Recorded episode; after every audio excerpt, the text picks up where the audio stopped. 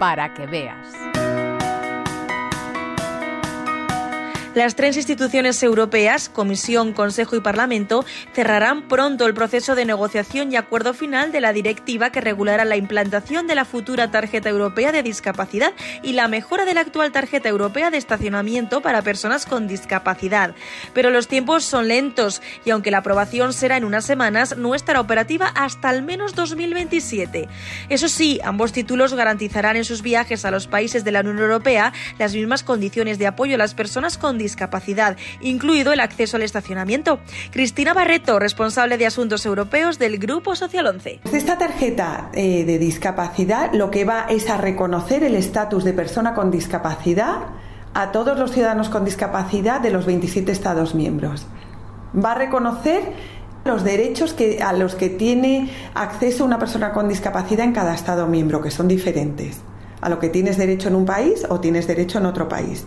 Pero esta tarjeta va a ser solamente para reconocer la libre circulación de personas a lo largo de la Unión Europea. No vas a tener derechos a prestaciones, ni a, pensiones, ni temas económicos. Solamente se, se te va a reconocer lo relativo a la libre circulación de personas por la Unión Europea. Pues, por ejemplo, si tú viajas a otro Estado miembro y en ese Estado miembro las personas con discapacidad tienen gratuito el servicio público de transporte, tú vas a tener acceso gratuito a todo el transporte. Y en cuanto a la tarjeta de estacionamiento, otro apunte importante y esperado, añade que también mejorará la actualmente existente. Se va a mejorar, igual que la tarjeta de discapacidad, tú vas a tener las mejoras en cuanto a estacionamiento que tienen las personas con discapacidad en ese país.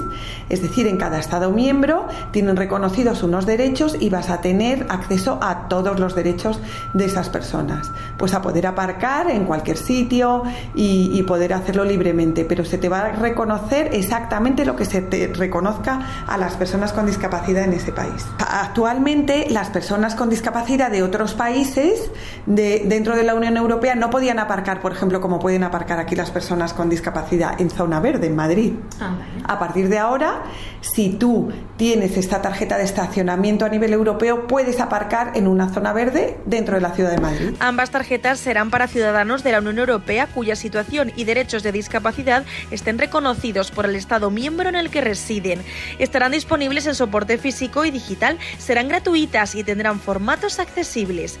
Y es que, entre otras características, dispondrán de un código QR, haciéndolas accesibles a las personas ciegas y con otras discapacidades, un logro posible gracias a enmiendas impulsadas por el Grupo Social 11 en la Comisión de Empleo y Asuntos Sociales del Parlamento Europeo.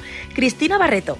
Gracias al impulso del Grupo Social 11, la tarjeta europea de discapacidad y de estacionamiento tendrán un código QR para facilitar el acceso a la información de las personas ciegas. Esto ha sido gracias a que el Grupo Social 11 propuso unas enmiendas al texto inicial de la Comisión Europea al Consejo y al Parlamento Europeo. Desde el Parlamento Europeo nos apoyaron, propusieron estas enmiendas que han sido aprobadas por la unanimidad de todos los grupos políticos.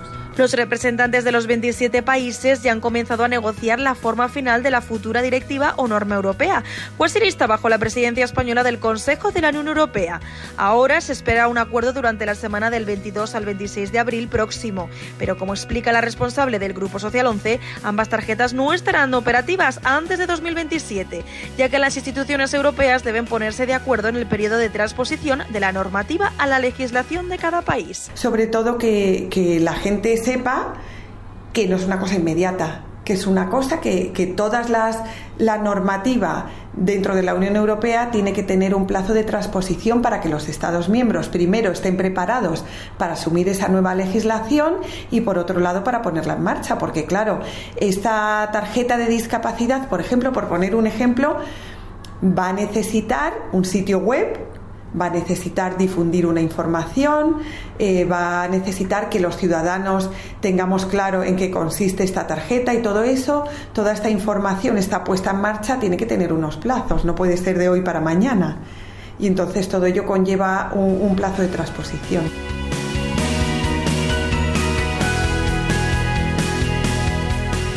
Pati Bonet, un espacio del Grupo Social 11, Radio 5, Todo Noticias.